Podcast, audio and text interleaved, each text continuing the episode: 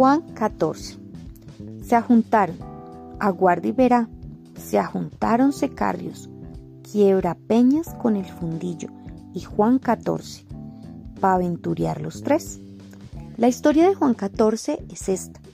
Él no tuvo padre, porque era hijo de una mujercita muy humilde, de una fonda, que tuvo este muchacho siendo soltera. Algo arriero que le hizo el bien, sin duda. Lo cierto es que este muchacho nació y desde chiquito no le alcanzaba leche alguna. Se la bebía, pero era ajarraos y era alentado y sanote. El muchacho creció moro porque la madre no lo llevó a bautizar y cuando ya era mozo era tan fuerte que cada muñeca era así de gruesa y el machetico que se fajaba era de 14 arrobas. Por eso le decían Juan 14. Aunque algunos también lo llamaban Juan Comelón, porque en una sentada se comía un novillo, y por eso un día le dijo a su madre, Usted no es capaz de mantenerme, mamá, yo más bien me voy a rebuscarme. Y echó a andar. No había andado más de mediodía cuando fue oyendo unos ronquidos que venían como de un río muy grande. Cuando ya llegaba, vio un hombre algo muy enorme que estaba dormido entre la hojarasca. En esas el hombre despertó y trabó conversa con Juan XIV. Yo ando recorriendo, dijo este. ¿Y vos? Yo también, y voy a atravesar este río. Juan XIV le preguntó que por dónde lo iba a atravesar si no había puente y el hombre contestó, aguarde y verá. Yo estoy aquí hace como dos días haciendo. ¿sé? Como ya tengo alguito, ahora mismo me voy a sorber el agua del río para poder pasar al otro lado. ¿Quiere pasar usted? Yo sí. Bueno, pero si va a pasar, pasa ligero. No baila coja al corriente. El hombre resopló, duró dos o tres veces, y ahí metió la jeta entre el agua y chupó duro. El río quedó seco, y ahí mismo los dos pasaron a la carrera hasta el otro lado. Ya quedaron de amigos Juan XIV y Secarrios, y yendo más adelante, oyeron que les gritaban, y era un hombre allá lejos, parado en una piedra muy grande, un peñón, gritando que no arrimaran. Ellos preguntaron por qué no podían arrimar y el hombre les contestó que porque él iba a reventar el peñón. Se pusieron a esperar que el hombre pusiera los tacos, cuando vieron que el hombre se fue sentando en la piedra. Tragó aire, hizo fuerza y ¡pum! Pularon pedazos de piedra hasta donde estaban ellos escondidos, que afortunadamente escondieron detrás de unos troncos gruesos, o si no, les había pasado cacho. Entonces dijeron, eh, este sí que está como bueno para venirse a recorrer con nosotros. Así que el hombre arrimón donde ellos estaban les dijo, yo soy Juan, esa es mi gracia. Pero me dicen quiebra peñas con el fundillo. Yo tengo un fundillo, algo así muy especial, y en él está toda mi fuerza. Bueno, tocayo, dice Juan XIV, ¿se quiere venir a recorrer con nosotros? ¿Pa dónde? ¿A recorrer? Bueno, ya está y salieron los tres muy campantes, Juan XIV, Secarrios y Quebrapeñas con el fundillo. Ellos recorrieron mucho, en fin, que después de mucho andar llegaron a una vega muy linda donde habían unos sembrados y ganado engordando. También había una cocina abandonada con una olla enorme. Arreglaron cualquier cosa de comer y allí amanecieron. Muy de madrugada mataron dos novillos bien gordos, los, echaron a la olla y le arrimaron la candela y le fueron echando a esa señora olla sus buenas yuquitas, su plátano verde por racimados, sus costalitos de chocolo, sus maduros y sus papas, y dijeron Vamos a entrar a aquella cueva que hay allí. Traigamos bejucos de monte para poder bajar y que uno se quede soplando la candela y acabando de pelar el revuelto. Bueno, resolvieron dejar a Quiebra Peñas con el fundillo y le advirtieron que así se estuviera listo el almuerzo, tacar a cacho para ellos saber. Juan XIV y Secarrio se metieron monte adentro y se agarraron a cauchar. Cuando ya eran como las once y ya estaba en el almuerzo, se apareció una vieja donde estaba Quiebra Peñas y le dijo, A ver, ¿ya estará mi almuercito? ¿Su almuerzo? ¿Cuál almuerzo? La vieja era muy grande, medía por ahí cinco o seis metros de altura y era gruesa. Fornida ella, dice la vieja. ¿Cómo que cuál almuerzo? Pues el mío. ¿Usted cree que yo no vi que me estaban haciendo el almuerzo? Y diciendo esto agarró la olla como si fuera una tutuma y se la fue a voltear. Cuando virinca piedra peñas. Aguárdese ahí. Pero la vieja en un santiamén volvió un guarapazo y se lo acomodó al quiebra peñas, en medio cachete, y allá rumbo a los infiernos y dale tiempo de prevenir la cola. De ahí se zampó su buena hollada y se fue. Como a las 3 de la tarde ya no aguantaban el hambre Juan XIV y Secarríos. Resolvieron asomarse a ver qué pasaba, cuando encuentran a ese pobre hombre tirado en una chamba y atontado todavía. ¿Qué te pasó, hombre? Nada. ¿Cómo que nada? Ah, pues una maldita vieja grandota como una ceiba me salió a comerse el almuerzo y como yo no la quería dejar me dio un puño. Y vean cómo me dejó. Eh, Ave María, hombre, exclamó Secarrios. Pero déjate y verás que mañana me quedo yo, por si la vieja quedó cebada y va y se aparece otra vez. Y si se te aparece, ¿qué haces? Yo le suervo el aliento.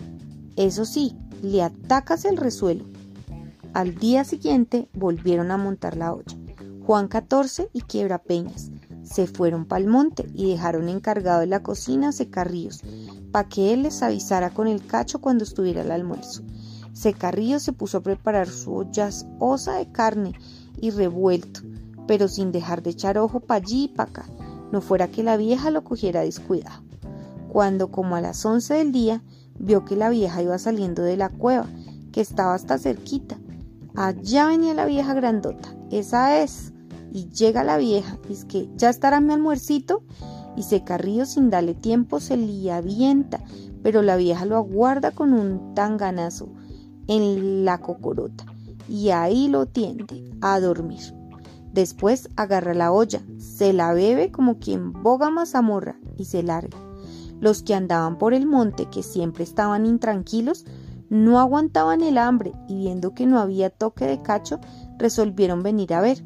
Cuando encuentran al pobre Zacarríos, estirado entre unas chamisas y apenas roncaba. Lo mojaban para que volviera en sí y cuando volvió les contó lo de la vieja. Eh, hombre, vea pues la salecita de nosotros, dijo Juan XIV. Pero ustedes siempre es que son muy sinvergüenzos que se dejan pegar de una mujer. Sí, ¿y por qué no te quedas vos a ver? Bueno, yo sí me quedo. Ajá. Si querés, nos quedamos todos para acabar con la vieja, dijo Zacarríos, que todavía estaba hinchado del golpe. No, no, váyanse sin pensión.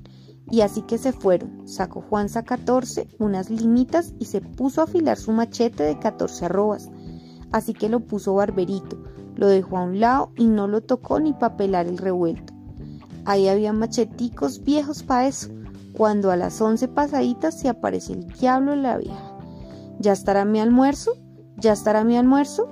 Juan 14 la dejó arrimar, y así que la vieja se acercó y mandó el golpe. El brincó para un lado, le echó mano al machete y eso fue en dos boliones que logró la vieja y le mochó la cabeza. De ahí tocó Cacho. Oí aquel, dijeron los compañeros, allá está tocando Cacho. Se ve que no le salió la vieja. Qué tan de buenas. Cuando llegaron, ¿qué hubo? ¿Cómo te fue? Lo que fue esa vieja, ahí quedó. Eh, no charles. Véanla ya, allá está. Fueron a vela y la tocaron. Y estaba caliente todavía. Ve, pero sí que le mochaste la cabeza. Claro. ¿Y dónde está la cabeza, pues? Cogieron a buscarla, pero no pudieron dar con ella. Eh, eso tiene que ser un, un encanto, dijo Juan XIV. Una vieja de ese porte, y eso que no aparezca la cabeza. Tiene razón, dijo Secarríos. Así es como vos decís, que es que esa vieja es encantadora.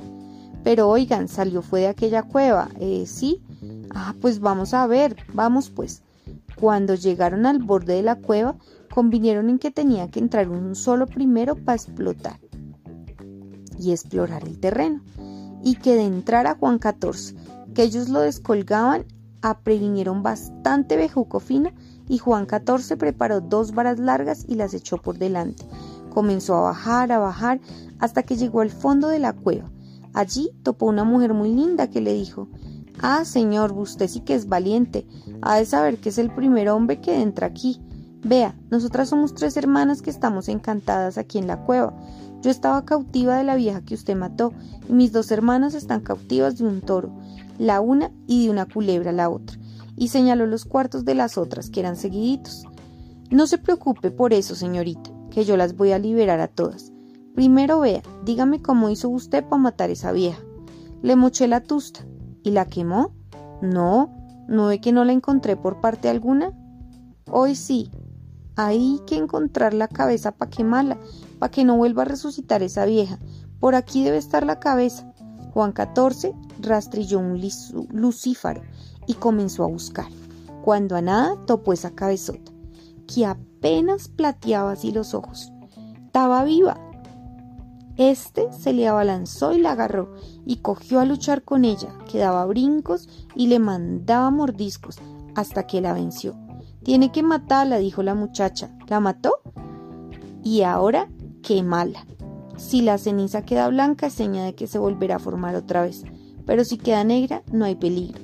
Así que quemaron la cabeza. Las cenizas quedaron negras. Entonces se fueron y sacaron la segunda hermana. A esta la cuidaba era un toro un toro con los cachos de fierro y la cola de fierro, y los cascos de las patas también de fierro. Y para matar a un cristiano con un coletazo había para mandar doblar. La señal, dijo la primera hermana, es un pitido. El toro pita y a la media hora viene. Primero pita así, pasitico, los pitidos van aumentando. A medida que el toro va llegando, a lo último cada que pita, tiembla la tierra.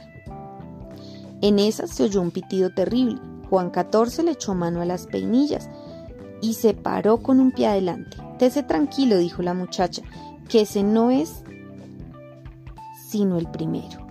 Guarde la peinilla porque todavía demora media hora, como le digo. Al rato volvió a pitar y tembló la tierra y las rocas se golpeteaban. Ahora sí, váyase alistando, pues que ahí está. Y el toro dentro que parecía un volador. Juan XIV le sacó el lance, pero el toro siempre alcanzó a rozar con la cola la peinilla de Juan XIV y sonó como la campana tocando a muerto. El toro embestía y embestía y Juan XIV le sacaba el quite como podía y le aventaba machete duro, hasta que un tiro le tumbó un cacho y al ratico el otro.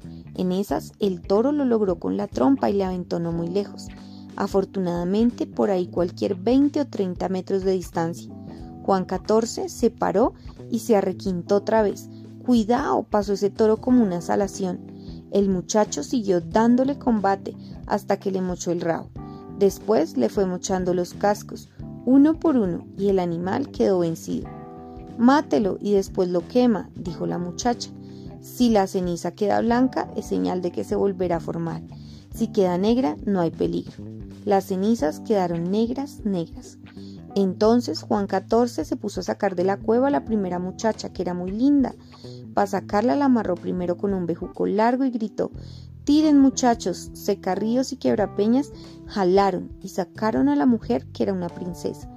Juan XIV se quedó encerrado con la segunda princesa, que era tan linda, tan linda, que apenas se distinguía de la otra.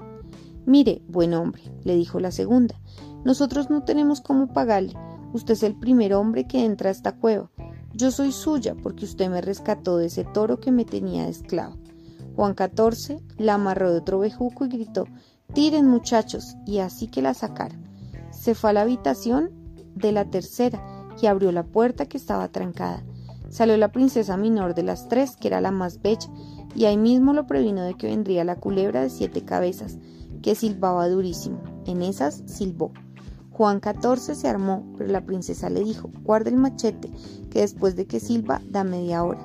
Entonces él amarró la tercera y gritó para que los amigos la sacaran, pero ellos se demoraron por estar abrazando y piqueando a las otras dos, de modo que cuando la culebra llegó no la habían sacado todavía. Ahora sí ármese, gritó la muchacha. Juan XIV estaba muy cansado porque la lucha con el toro había durado más de dos horas, pero no tuvo de otra que hacerle frente a la culebra que daba colazos para lado y lado, y en la punta de la cola tenía una uña. Háganse de cuenta un garabato para coger frutas. Al primer golpe le mochó media vara de cola. El animal tiraba como enredalo, hasta que él le logró mochar las siete cabezas.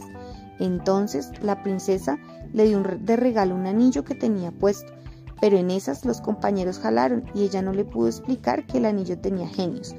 Después de que salió ella, Juan XIV se amarró él también y les gritó a los compañeros que jalaran.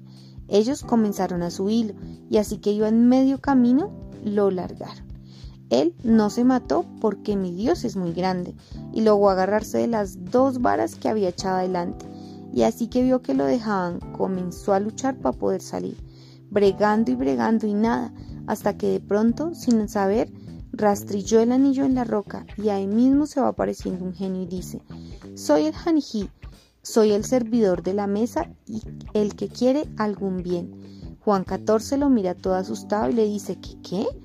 Y el genio repite, soy el Janijí, soy el servidor de la mesa y del que quiere algún bien. A ver, ¿usted qué necesita?